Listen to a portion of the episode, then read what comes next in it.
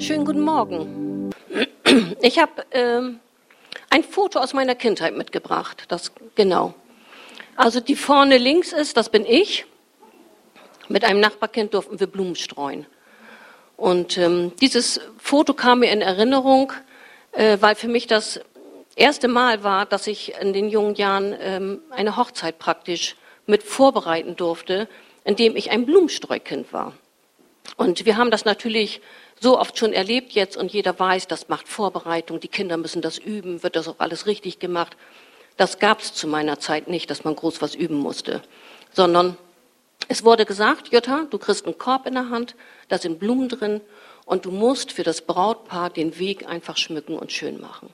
Und das war mir wichtig. Ich war total aufgeregt. Meine Mutter hatte mir ein neues Kleid dafür genäht. Daran wusste man schon, das ist was ganz Besonderes. Das war auch damals nicht so, dass man immer neue Kleider bekam. Und wie es dann soweit war, war ich so aufgeregt und merkte, dass das Mädchen neben mir, die hat ihren Korb festgehalten, die hat gar nicht gestreut. Und dann habe ich den meins genommen und ihr ist auch immer noch mitgestreut. Weil mir hatte man gesagt, es ist wichtig, dass das Brautpaar einen schön geschmückten Weg bekommt. Und jetzt möchte ich die Verbindung zu uns bringen, weil wir, die Gemeinde, die Kirche ist die Braut Christi. Und ich möchte vorlesen Epheser 5, 27.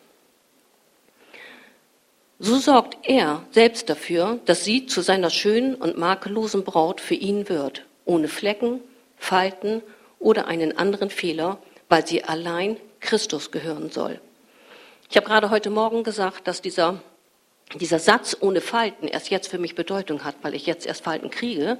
Und ich merke, oh, das hat Gott alles schon gewusst. Wir dürfen uns immer im Geistlichen frisch fühlen, immer jung fühlen, im Geistlichen immer jung. Das ist doch fantastisch. Und das ist ja fast unvorstellbar, dass Gott sich diese Liebe, die er uns gegeben hat, dass er sich da so nachsehnt, dass wir dieses intime Verhältnis mit ihm haben und dass wir seine Liebe letztendlich erwidern wollen. Und darum hat diese, diese Predigtitel heute ein Bund fürs Leben. Und so wie ich den Weg damals als Mädchen schön gemacht habe und den Weg geschmückt habe, so hat Gott sich ja gedacht, seine Kirche, seine Gemeinde, seine Braut soll das, was er vorbereitet hat, letztendlich schön machen, schmücken. Durch wen? Durch uns, durch unser Leben, durch unsere Gaben, durch das, was wir sind, durch die Talente, die er uns gegeben hat, schmücken wir diesen Weg. Und jede auch nur kleinste Tat, die wir tun, sollte im Grunde genommen aus dem tiefsten unseres Herzens kommen, weil wir wissen, dass wir zutiefst geliebt sind von Gott. Nicht, weil wir wissen, dass wir das müssen oder weil wir denken, naja, man erwartet das. Oder wenn du vielleicht ganz alleine bist und keiner sieht dich, dann denkst du, naja, man erwartet das. Nein, du sollst das tun, weil du zutiefst weißt, dass Gott mit dir einen Bund geschlossen hat und du geliebt wirst. Und aus dieser Liebe heraus wollen wir Dinge tun, die ihn einfach erfreuen, um den Weg zu schmücken für ihn. Denn er geht wie dieses Brautpaar immer an deiner Seite. Er ist da, er verlässt dich nicht. Aber in den letzten Jahren hat sich Kirche verändert. Ihr habt das gemerkt. Und es ist etwas zum Vorschein gekommen, wo man gar nicht mit gerechnet hat. Das sieht nicht immer so gut aus, und darum ist es nicht, ich rede jetzt nicht von dieser Kirche, sondern Kirchen in Deutschland, Kirchen weltweit, ob sie 200, 800 oder über 1000 Gottesdienstbesucher haben. Man hat einfach festgestellt, dass die Besucherzahlen einfach zurückgehen. Ich hörte von einem Pastor, da kommen nur noch 30 Prozent der eigentlichen Gottesdienstbesucher. Könnt ihr euch vorstellen, ein Pastor, der den Auftrag leben möchte, Menschen zu erreichen, wie der traurig in seinem Herzen ist, dass nur noch 30 Prozent kommen. Kirche hat sich verändert. Und diese Veränderung hat ja eigentlich mit jedem Einzelnen zu tun. Denn wir, seine Gemeinde, sind seine Braut. Aber das bist du und das bist du, das bist du, das bin ich. Mit jedem Einzelnen hat das was zu tun. Und darum müssen wir überlegen, was können wir anders machen. Und diese Veränderung hat tatsächlich den Einzelnen darin bestärkt, sogar noch mehr an sich selbst zu denken. Aber ein Leiter denkt ganz anders. Leiter sind auf dem Wege und sagen, was können wir mit unserer Kirche machen? Wo können wir da einen neuen Fokus reinrichten? Wie können wir unsere Kirche attraktiver machen? Was können wir tun, damit wir unsere Gemeinde wieder gewinnen? Was können wir tun, um mehr Menschen zu gewinnen? So denkt ein Leiter. Und andere sagen, na ja, Kirche attraktiv machen, immer wieder etwas Neues. Aber wisst ihr, ich finde das überhaupt nicht falsch. Denn solange es darum geht, etwas Äußeres zu verändern, spielt das gar keine Rolle, solange wir die nächste Generation erreichen.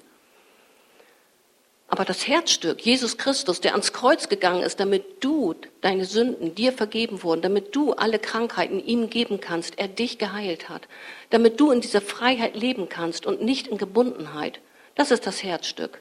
Das bleibt. Das ist unverrückbar. Sein Wort bleibt in Ewigkeit. Aber unser Auftrag als Gemeinde für seine Braut, der bleibt auch. Und der Vers aus Matthäus 6,33, setzt euch zuerst für Gottes Reich ein und dafür, dass sein Wille geschieht. Dann wird er euch mit allem anderen versorgen. Dieser Vers ist für mich als, als dem, der ich dem, den Bund mit ihm geschlossen habe und er mit mir, für mich persönlich ist das mein, meine Basis. Und das verändert viel, wenn wir tatsächlich sagen, du bist die Nummer eins in meinem Leben, weil du bist mein Bräutigam. So wie das Brautpaar ging, man geht nebeneinander und er verlässt mich nicht. Aber die Entwicklung der Kirche ist ganz anders. Man entscheidet sich nicht mehr regelmäßig zu kommen und ich rede immer jetzt von der weltweiten Kirche durch die Pandemie. Man entscheidet sich nicht mehr regelmäßig zu kommen. Man sagt, wenn ich einmal komme und einmal online, einmal komme und einmal online, dann ist das genügend. Versammlungen sind nicht mehr so wichtig. Man sagt sich, ach, ich bin ja doch kaputt, ich lege die Beine hoch. Jetzt kommen auch noch die ganzen Preissteigerungen dazu, sodass man sich wirklich überlegen muss, fahre ich hin oder kann ich mir die Benzinkosten sparen? Auch das ist ein Punkt. Dann ist es ein Punkt, ich weiß nicht, wann wir hier in dieser Kirche zuletzt Mal über Buße was gehört haben. Uh, das will gar keiner hören. Gnade ist natürlich viel Aufmerksamkeit gewidmet. Aber ich persönlich finde, dass Buße und Gnade beides eine Berechtigung hat. Beides steht in Gottes Wort. Danke, so. Verbindlichkeit, Verbindlichkeit, man möchte sich heute nicht mehr so festlegen. Immer irgendwie noch eine offene Tür haben und zu sagen, ja, mal sehen, Jutta, ich guck mal, wie es so läuft. Ja? Aber ganz ehrlich, wenn man, wenn man was umsetzen möchte, dann braucht man Menschen, die verbindlich denken. Gott braucht Menschen, die verbindlich sind. Und die Kraft Gottes, seine Gegenwart, wird hier nicht mehr erwartet. Denkst du jetzt, nee, Jutta, das stimmt nicht? Dann gehörst du zu denen, die tatsächlich immer kommen. Weil denn, wenn du immer kommst, erwartest du, dass Gott in jeder Versammlung, in jedem Gottesdienst ist. Und was gibt es Schöneres als eine Begegnung mit Gott? Amen. Thorsten, ich möchte dich bitten, dass du jetzt etwas einspielst. Die Wahrheit ist, dass die, die Ortsgemeinde ist die Hoffnung der Welt. Nein. Tatsache ist, dass Gott hier nicht mehr wohnt. Ich glaube nicht, dass Freude möglich ist, dass es sich in Gemeinschaft besser lebt, dass wir einander radikal lieben sollen. Die Wahrheit ist, dass die Gemeinde kurz vor dem Aussteht. Ich weigere mich zu glauben, dass wir Teil von etwas sind, das über uns hinaussieht und dass wir verändert wurden, um zu verändern. Es ist doch ganz klar, dass Armut zu übermächtig ist, dass Rassismus nicht zu überwinden ist, dass das Böse niemals zu besiegen sein wird. Ich kann unmöglich glauben, dass Dinge, die sich in der Zukunft zum Besseren wenden, es wird sich herausstellen, dass Gott nicht helfen kann. Und du liegst falsch, wenn du glaubst, Gott kann. Ich bin davon überzeugt, man kann Dinge nicht verändern. Es wäre eine Lüge, würde ich sagen, Gott kümmert sich. Heftig, ne? Seine Braut, seine Kirche befindet sich in einer Wüstenzeit. Und wenn das der Allgemeinzustand ist, wie ich schon gesagt habe, hat das auch was mit jedem Einzelnen zu tun. Und vielleicht sitzen hier Leute, die sagen, ich fühle mich tatsächlich wie in einer Wüstenzeit. Staub, trocken ist mein geistliches Leben. Und im Exodus 14 lesen wir, 2. Mose, wie der Auszug aus Ägypten, wie das vonstatten ging. Und die Israeliten, die sahen, dass die Truppen und der Pharao kommen, um sie einzuholen. Und es steht da tatsächlich, und es packte sie das Entsetzen und sie schrien den Herrn um Hilfe. Und zugleich haben sie Mose bittere Vorwürfe gemacht. Gibt es in Ägypten etwa nicht genug Gräber, dass wir hierher kommen müssen, dass wir hier uns begraben lassen müssen? Mose, ganz in Gott, sagt, nun wartet mal ruhig ab. Der Herr wird für euch kämpfen. Das war Mose. Total gut.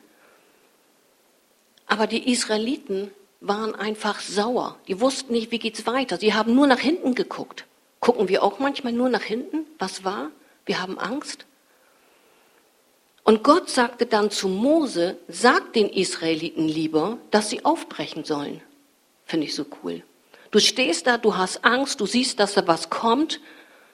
Und Gott sagt, ich sag dir lieber, breche mal auf. Und das ist das, was Mose dann gemacht hat. Er hat den Stab genommen. Ihr kennt die Geschichte, sonst liest es gerne nach. Das Meer wurde geteilt, ein starker Ostwind kam und das ganze Volk konnte trocken darüber gehen. Unglaublich, so ein Wunder erlebt zu haben. Unglaublich. Aber die Art und Weise, wie wir durch die Wüste gehen, ist entscheidend. Die Pandemie hat so viel verändert und es macht einen Unterschied, ob wir schweigen oder sprechen, ob wir klagen oder loben, ob wir murren oder aufbrechen, ob wir fluchen oder ob wir segnen. Und du darfst wissen, auch in einer Wüstenzeit darfst du dich positionieren. Du darfst wissen, dass die Kirche, wenn sie in einer Wüste wandelt, aber letztendlich nicht allein ist. Gott hat ganz klar gesagt, ich bin der ich bin. Gestern sagt Gott, ich bin der ich bin. Heute sagt er, ich bin der ich bin. Und morgen sagt er das. Ich bin der ich bin. Ich bin da. Ich bin. Ich bin da. Immer. Und ob Wüstenzeit ist oder nicht, das spielt keine Rolle. Gott sagt, er ist da. Aber die Israeliten in der Wüste fingen wieder an, letztendlich sich zu beschweren. Sie sagten, wir haben hier nichts zu essen. In Ägypten gab es wenigstens Fleisch, da gab es wenigstens ein Brot. Dann kamen sie an ein Wasser ran, das war bitter. Auch das musste Gott dann erst in ein trinkbares Wasser verwandeln. Sie haben sich beschwert. Aber ganz ehrlich, in der Wüste, wenn du in einer Wüste bist, vielleicht gerade, oder du kennst ähm, einen, einen heißen Sommer und du bist in Griechenland oder irgendwo gewesen, was sind tatsächlich unsere Grundbedürfnisse in einer Wüste? Durst und Essen. An mehr denken wir manchmal gar nicht. Und so ging es denen natürlich. Sie haben gesagt, wir brauchen das. Wir sind hier in der Wüste und wir wollen unsere Grundbedürfnisse stillen. Und genauso geht es Gott.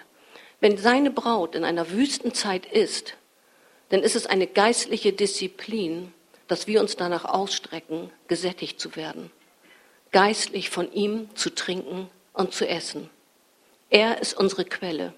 Gerade in einer Wüstenzeit kommen wir nicht weiter, wenn wir nicht diese geistliche Nahrung zu uns nehmen. Er ist deine Quelle. Er will dich sättigen. Er will dich stark machen. Er will, dass du durch diese Wüste kommst. Aus welcher Quelle trinkst du? Jesus hat mit dir und mit mir einen Bund geschlossen fürs Leben. Er leitet dich letztendlich und du kannst immer darauf verlassen, dass er bei dir ist. Es wird immer wieder Umstände geben, wie es auch damals bei den Israeliten waren, dass du nach hinten guckst, dass du Angst hast, dass du denkst, oh, jetzt kommt das noch wieder auf mich zu. Es wird immer wieder Zweifel geben, Sorgen geben, die du aber abgeben darfst. Ich weiß, gerade in den letzten Jahren habe ich Menschen, die hier in der Gemeinde sind, die so schwere Sachen erlebt haben. So schlimm. Und man, die können wirklich sagen, es ist Wüstenzeit, es ist trocken. Aber wisst ihr was? Ich möchte das nochmal betonen. Gott war in der Wüstenzeit immer da. Gott war immer da durch die Wolkensäule und durch die Feuersäule. Er war immer anwesend. Und es spielt keine Rolle, ob du etwas spürst ob es dir gut geht, ob deine Situation sich toll anfühlt oder ganz schlecht. Gott ist immer da, er ist immer anwesend. Und die Israeliten, die hätten, habe ich gelesen, ob das stimmt, kann Axel vielleicht beurteilen, in 14 Tagen und Nächten durch die Wüste gehen, Wüste gehen können. Durch 14, in 14 Tagen. Und was haben die gebraucht? 40 Jahre. Ich meine, das ist doch schlimm. Wollen wir tatsächlich in einer Wüstenzeit unsere geistliche Nahrung nicht zu uns nehmen, weil wir tatsächlich sagen, na, ich gucke doch lieber nach hinten, eigentlich hätte ich das ganz gerne wieder so, oder wollen wir das nicht lieber so machen? Nein. Wir wollen daraus lernen, was Gott uns mitgegeben hat. Wir wollen nach vorne gucken und wir wollen auf das gucken, was Gott uns bereitet hat. Rechnest du mit ihm? Lebe nicht im Stillstand, sondern geh dann, wenn du in irgendeiner Weise Gott verloren hast, wenn du spürst, ach Kirche, Gottesdienst ist nicht mehr das, was es mal war, ich hatte schon mal andere Zeiten. Geh zu diesem Punkt zurück, wo du Gott gespürt hast. Geh da wieder zurück, wo du das letzte Wort von ihm bekommen hast und sage, Gott, hier stehe ich ich will aber nicht weiter nach hinten gucken, sondern ich will jetzt weiter nach vorne gucken. Gebe du mir ein Wort, sprech zu mir. Ich möchte weitergehen, ich möchte im Vertrauen auf dich leben. Und weil ich weiß, dass du bei mir bist. Denn du hast einen Bund mit mir geschlossen. Und ihr dürft euch das immer wieder so vorstellen, wie das Ehepaar. Er geht neben dir, er ist in dir, der Heilige Geist hat Wohnung in dir genommen. Das ist sowas von krass und genial. Ihr dürft immer wissen, dass ihr niemals alleine seid. Aber in, der, in Momenten in der Wüste ist es ja oft so, dass gerade dann wir wirklich nichts spüren. Nichts. Du bist vielleicht seit, seit Jahrzehnten Christ, hast total tolle Erfahrungen und jetzt hast du Wüstenzeit und du denkst, nichts. Ich kann beten, ich kann Lobpreis machen, ich kann zum Gottesdienst gehen, aber spüren, ich spüre ihn einfach nicht mehr. Kennt ihr sowas?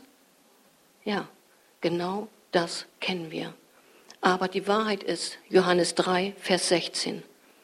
Denn Gott hat die Menschen so sehr geliebt, dass er seinen einzigen Sohn für sie hergab. Jeder, der an ihn glaubt, wird nicht zugrunde gehen, sondern das ewige Leben haben. Und diesen Bund, den er mit uns geschlossen hat, den hat er hier mit uns geschlossen. Und mir kam das so vor wie die ich habe bei meiner Schwiegermutter früher äh, bei der Bank eine Vollmacht gehabt bis über den Tod hinaus. Und so ist das mit unserem Bund mit Gott. Du hast einen Bund mit ihm und der ist geschlossen worden bis über dein Tod hinaus. Du lebst nämlich bis in Ewigkeit mit ihm, mit deinem Gott. Der, der neben dir geht, der dein Bräutigam ist, dich leitet und dich führt, der seine Braut zurüstet, makellos, ohne Falten, immer in der geistlichen Frische und das finde ich so genial. Er sagt, er macht das. Er macht das in dir. Aber du darfst den Platz nicht verlassen. Du bist seine Braut. Du musst dieses, dieses innige Verhältnis, wo er sich nach sehnt, das musst du immer wieder suchen und sagen, ich, ich komme dir entgegen, Jesus. Ich will mit dir zusammen sein. Ich will diese Liebe, die du mir gibst, will ich erwidern. Römer 8, 38. Ich bin überzeugt, nichts von uns, nichts von seiner Liebe kann uns trennen. Weder Tod noch Leben, weder Engel noch Mächte, weder unsere Ängste in der Gegenwart noch unsere Sorgen um die Zukunft. Ja, nicht einmal die Mächte der Hölle können uns von der Liebe Gottes trennen. Ist das nicht wunderbar? Gar nichts. Es kann uns auch keine Pandemie von Gott trennen. Aber wenn du deinen Platz verlässt von Gott, und du gehst von seiner Seite und du bist in dieser Wüstenzeit, du spürst nichts mehr, du fühlst nichts, du hast keine erfrischenden Zeiten, dann glaubst du, dass Gott dich nicht mehr liebt. Aber das stimmt nicht. Und Gottes Wort ist die Wahrheit, die absolute Wahrheit. Aber Gott reagiert auf deinen Glauben und du musst deinen Glauben immer wieder anzünden. Du musst die Wahrheit ergreifen. Und das ist das, was unsere Aufgabe ist wieder zum Bräutigam zurückzugehen, nah an seiner Seite. Dir immer bewusst sein, diesen Bund, den er mit mir geschlossen hat, den möchte ich leben. Das ist ein Bund bis in die Ewigkeit. An uns liegt es, an seiner Braut, das Vorbereitete zu Ende zu bringen. Wenn ich morgens hier zur Arbeit komme, dann gibt es Tage, wo ich zu meinem Mann sage, du brauchst heute das Essen nur auf dem, auf dem Herd stellen. Ich habe alles vorbereitet. Das heißt, was macht mein Mann? Der stellt nur den Suppentopf auf dem Herd. Stellt an und fertig. Der brauchte sich weder mit Gemüseschnibbeln oder mit Fleischbraten, mit irgendwas beschäftigen. Ich habe es vorbereitet. So hat Gott den Weg seiner Kirche, seiner Braut vorbereitet. Das ist der Grund, warum wir Gaben und Talente haben, weil er sagt, seine Braut ist dazu imstande, die Welt zu verändern. Ich möchte nicht dahin kommen, das zu glauben, was ich euch vorgelesen hatte. Ich glaube an einen anderen Gott. Ich glaube an einen Gott, der Macht hat, der Kraft hat, dich und mich zu verändern. Und mein persönliches Leben mit Gott sieht nach 32 Jahren immer noch so aus, dass ich freudig wie das Blumenmädchen seinen Weg gerne schmücken möchte. Ich habe immer noch bei neuen Sachen Aufgeregtheit, aber ich habe immer noch die Hingabe für ihn. Und ich möchte, dass das so bleibt. Und ich weiß, dass er an meiner Seite ist. Ich weiß, dass er in Zeiten, wo ich ihn nicht spüre, ich weiß, dass ich in Zeiten, wo viele schlimme Sachen passieren oder wo wirklich nicht alles rosig ist, weiß ich aber, du bist da. Dein Heiliger Geist lebt in mir und du bist mein Bräutigam. Du leitest mich und du führst mich und ich werde nicht nach hinten gucken, wo ich herkomme, ob es da Fleisch gab oder Brot gab. Ich werde mich von dir versorgen lassen und ich werde weiter nach vorne gehen. Und ich habe den festen Glauben daran, dass Gott seine Kirche, seine Braut zurüstet. Thorsten, du darfst wieder etwas einblenden. Gott kümmert sich. Es wäre eine Lüge, würde ich sagen, man kann Dinge nicht verändern. Ich bin davon überzeugt, Gott kann. Und du liegst falsch, wenn du glaubst, dass Gott nicht helfen kann. Es wird sich herausstellen, dass Dinge sich in Zukunft zum Besseren wenden. Ich kann unmöglich glauben, dass das Böse niemals zu besiegen sein wird, dass Rassismus nicht zu überwinden ist, dass Armut zu übermächtig ist. Es ist doch ganz klar, dass wir verändert wurden, um zu verändern und dass wir Teil von etwas sind, das über uns selbst hinausreicht. Ich weigere mich zu glauben, dass die Gemeinde kurz vor dem Aussteht. Die Wahrheit ist, dass wir einander radikal lieben sollen, dass es sich in der Gemeinschaft besser lebt, dass Freude möglich ist. Ich glaube nicht, dass Gott hier nicht mehr wohnt. Nein, Tatsache ist, die Ortsgemeinde ist die Hoffnung der Welt.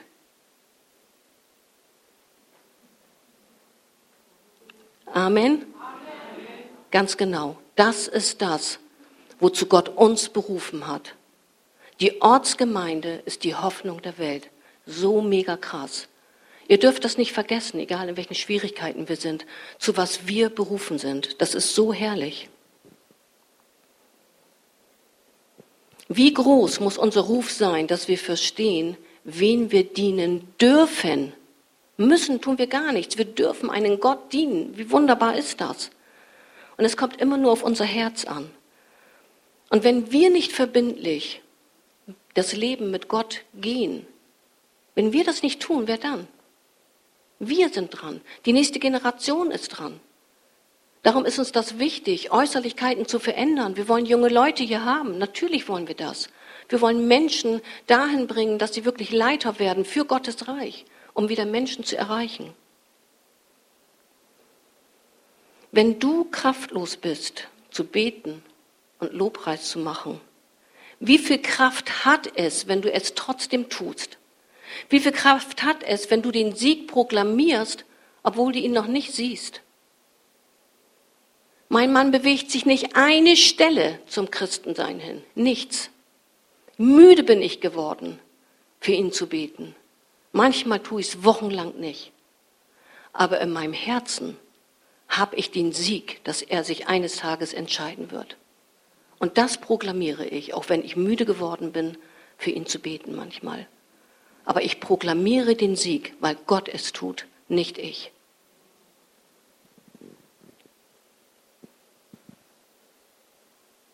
Das Leben der Kirche endet nicht in einer Wüste, denn du hast einen Bund geschlossen fürs Leben bis in die Ewigkeit. Und Gott sehnt sich danach, mit dir diesen Weg zu gehen. Er braucht dich. Er hat Petrus benutzt. Petrus, der ihn verleugnet hat. Ein David. Er hat sogar einen Lazarus gebraucht. Ein Lazarus, der tot war. Lazarus wurde rausgerufen. Komm raus. Breche auf. Vielleicht sagt er das zu dir, vielleicht fühlst du dich geistlich tot. Aber Jesus sagt, komm raus, breche auf. Ich erwecke dich zu neuem Leben. Unsere Bereichsleiter hatten eine wunderschöne Aufgabe.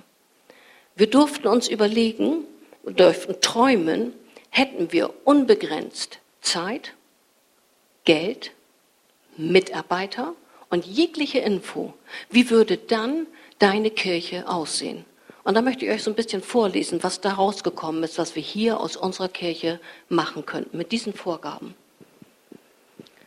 Eine Welcome-Kultur wird geschaffen, indem Gäste schon auf dem Parkplatz begrüßt werden. Im Anschluss des Gottesdienstes werden Personen mit Kleingruppenleiter kontaktet. Jeder Gast bekommt einen Ansprechpartner, der anschließend mit ihm Kaffee trinkt. Gäste bekommen selbstverständlich ein, Geschäft, äh, ein Geschenk, diese, diese Verheißung Gottes, damit sie sich da schon mal reinlesen können, was Gott für sie hat. Am Anschluss bekommen sie tatsächlich eine persönliche begleitet. Für Interessierte wird nach dem Gottesdienst Alpha angeboten, jeden Sonntag. Man kann ständig immer in diesem Alpha reinkommen. Mit einem gemeinsamen Essen fällt es uns leicht, Beziehungen aufzubauen. Wir haben genügend Mitarbeiter, die bereiten alles vor und alles nach. Fokus Familie würde die Räumlichkeiten extrem erweitern und ausbauen. Und nicht nur Sonntag, sondern auch in der Woche könnten die Anlaufpunkte für die ganz Liegenthal, für Familien, Kinder und für die Jugend geschaffen werden. So können wir Brücken bauen, um gerade Kinder und Jugendliche gute Werte mitzugeben und eine Kultur schaffen, dass die neue Generation ihre Identität erkennt und starke Persönlichkeiten werden. Wir können einen geistlichen Pfad anlegen, dass aus Kinder starke Leiter für Gottes Gemeinde werden. Die Jugend würde jeden Freitag gutes Essen kostenlos bekommen. Es würden sichere Räume für die Jugend geschaffen und jeder Nachmittag würde ein Jugendtreffen stattfinden. Billardtisch, Kicker, eine Switch tragen dazu bei, dass die Jugendlichen tiefe Gemeinschaft haben und geistliche Gespräche führen können. Aufbau von Beziehungen bei einer Hausaufgabenhilfe und einer weiteren Beratung würde angeboten werden. Die Jugend würde mit den Alltagsvorbereitungen in Kontakt kommen. Die würden unterstützt werden bei ihren Gaben, die sie entdecken sollen, ihre Persönlichkeit, die entwickelt wird, ihre Berufsförderung und ihre Partnerwahl. Über all das werden sie vorbereitet für das ganz normale Leben. Freizeiten werden regelmäßig angeboten. Zweimal im Jahr würde die Jugend wegfahren zu einer Freizeit und mindestens zweimal im Jahr würde eine Connect Wohn Group hier stattfinden. Weil genügend Mitarbeiter da sind. Gespräche können, persönliche Gespräche von eins zu eins finden immer statt, weil es haben ja genügend Mitarbeiter Zeit, die einfach da sind. Du hast eine ganz persönliche Beratung. Sie werden richtig an der Hand genommen und ins Leben hineingeführt. Und der Jugendraum sollte so groß wie der Gemeinschaftsraum sein. Die Bücherinsel würde weitere Öffnungszeiten anbieten können und das Angebot erweitern. Ein Standort in Lilienthal ist selbstverständlich und gibt die Möglichkeit, dass man regelmäßig Lesungen von bekannten Autoren anbietet. Wir könnten ein Angebot schaffen, das über die Gemeinde hinaus in Kitas und in Schulen geistliche Literatur möglich macht. Grundsätzlich müssten bessere Strukturen geschaffen werden, dass es jedem leicht fällt, Bücher auszuleihen aber für die Jugend ganz besonders alles auf digitale Art und Weise. Kleingruppen treffen sich zum gemeinsamen Essen und zwar trifft man sich schon, um gemeinsam Essen zu kochen. Und so wie die Leute von der Arbeit kommen, kommen sie einfach dazu. Man hat ein total entspanntes Miteinander, aber tiefgehende Gespräche. Es ist völlig normal, dass man weiß, dass wir Gäste mitbringen, dass man den, den man auf der Straße trifft, mit einlädt und man weiß, jeder in der Kleingruppe, hey, wir sind bald wieder bereit zum Teilen.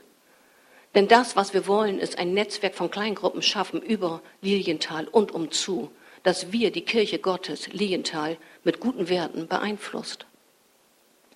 Eine Kultur der Ehre und Wertschätzung ist gewachsen und Fürsorge wird gelebt, ohne dass man das organisieren muss. Menschen aus Lilienthal und umzu kommen zum Gottesdienst und genießen im Anschluss die Gemeinschaft im Café. Die einen treffen sich beim Alpha zum Essen, andere kommen und kochen wieder gemeinsam und essen hinterher nach dem Gottesdienst. Einfach, weil sie Zeit, weil sie Lust und weil sie einfach diese Gemeinschaft äh, genießen möchten. Gebet für Kranke gibt es nicht nur Sonntag, sondern es sind immer Geschwister im Gebäude und man kann einfach kommen, um Gebet zu empfangen. Und gerade für Lienthal und umzu wird das Angebot für das Gebet erweitert und wir können Gebetszeiten für Kranke täglich anbieten. Und jeder weiß vor allen Dingen, dass ein Kranker an Körper, Geist und Seele nicht voll einsatzfähig ist. Derjenige bekommt einen Fürsorger direkt an der Seite, der immer für ihn da ist, bis er sagt, ich bin bereit, meine Gaben wieder einzubringen. Mitarbeiter werden regelmäßig für Seelsorge geschult. Man sehnt sich nach Gemeinschaft untereinander und lebt das Miteinander, sodass Besuchs- und Hilfsdienste nicht geplant werden müssen, sondern der Dienst aus dem natürlichen Leben mit Gott entsteht. Bei all dem ist unser Gebäude natürlich viel zu klein. Und weil wir ja genug Geld haben, jeder gibt ja den Zehnten, wir haben sowieso genug Zeit, Geld, Möglichkeiten, wird uns das Nebengebäude vom Müllerlicht angeboten. Und wir kaufen das große Müllergebäude. Der Gottesdienst. Wir haben dann in diesem wunderbaren großen Raum natürlich mehrere Lobpreis- und Tontechnikteams. Gäste, sie führen uns in einer tiefen Anbetung hinein. Gäste erleben eine Hingabe an Gott und den Menschen, dass der Geist Gottes für ihre Herzen berührt. Und Sonntag für Sonntag erleben wir, wie sich Menschen für Jesus entscheiden. Einmal im Monat müssen wir immer das Taufbecken füllen, damit die Menschen, die sagen, ich will den Bund mit Gott eingehen, ihr altes Leben hinter sich lassen und sie diesen Bund feiern können mit uns gemeinsam. Wir haben ein Predigteam, das eine Vielfalt schenkt. Jesus ist durch seinen Heiligen Geist hier anwesend. Das alles kann geschehen und noch viel mehr. Amen. Die Band darf schon mal auf die Bühne kommen. Ist das nicht fantastisch, so zu träumen? Wenn wir genügend Zeit, genügend Geld, Kapazitäten, alles ist da, und das sind ja nur unsere Träume. Ich meine, wir denken ja viel zu klein. Gott würde ja noch weit, weit, weit aus mehr machen. Aber wir sind seine Braut. Und ich möchte dich ermutigen. Wir sind, ich glaube, das ist schon ein Jahr her, dass wir angefangen haben, am Dienstagmorgen uns um 8 Uhr hier zu treffen. Gebet für Erweckung. Weil uns Leitern liegt es echt am Herzen, dass wir erweckt werden. Hier, unsere Gemeinde, aber unser Ort. Und ich möchte dich einladen, das ist 14-tägig wenn du Spätdienst hast oder wenn du sowieso vielleicht zu Hause bist, komm um 8 Uhr. Sei dabei bei diesem Gebet, damit unsere Gemeinde Feuer fängt, erweckt wird im Herzen. Denn da, wo der Heilige Geist brennt in uns, da gibt es nichts, kein Halten mehr, da gehen wir.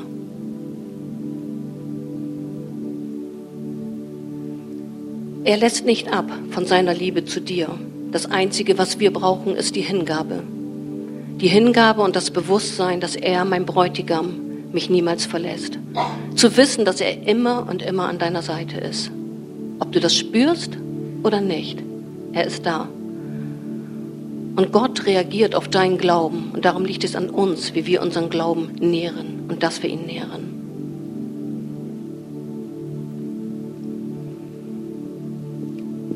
Wenn du heute hier bist und du hast mit diesem Jesus, mit unserem Gott, diesen Bund noch nicht geschlossen. Aber du sagst, diesen Bund möchte ich eingehen. Ein Bund fürs Leben bis hin in die Ewigkeit.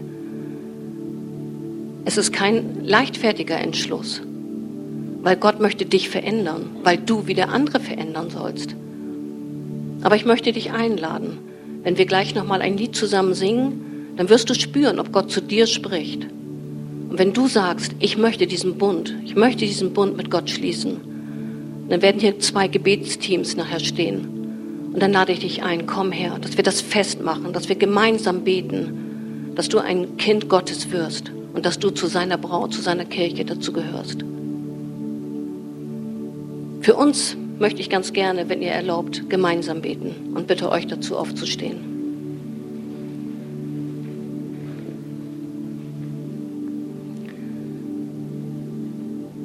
Vater, ich danke dir für deine unendliche Liebe, die du uns gezeigt hast durch deinen Sohn, der ans Kreuz gegangen ist, um uns Freiheit zu geben. Wir brauchen nicht zurückschauen. Schenke du uns das Bewusstsein, dass wir für mehr berufen sind als das, was wir jetzt leben. Durch den Bund mit dir haben wir die Gewissheit, dass du immer uns liebst und jede Minute des Tages bei uns bist. Wir geben dir unsere Zweifel, Sorgen, Ängste und ich bitte dich, dass du uns mit der neuen ersten Liebe beschenkst. Heiliger Geist, fülle uns auf, jetzt, mit deiner Liebe, mit deiner Gegenwart, mit deiner Kraft. Wir wollen deine Braut sein. Wir wollen dich einhaken. Wir wollen beide sein. Und wir wollen mit dir gehen. Ich danke dir, Gott, dass du es bist, der seine Braut verändert. In Jesu Namen. Amen.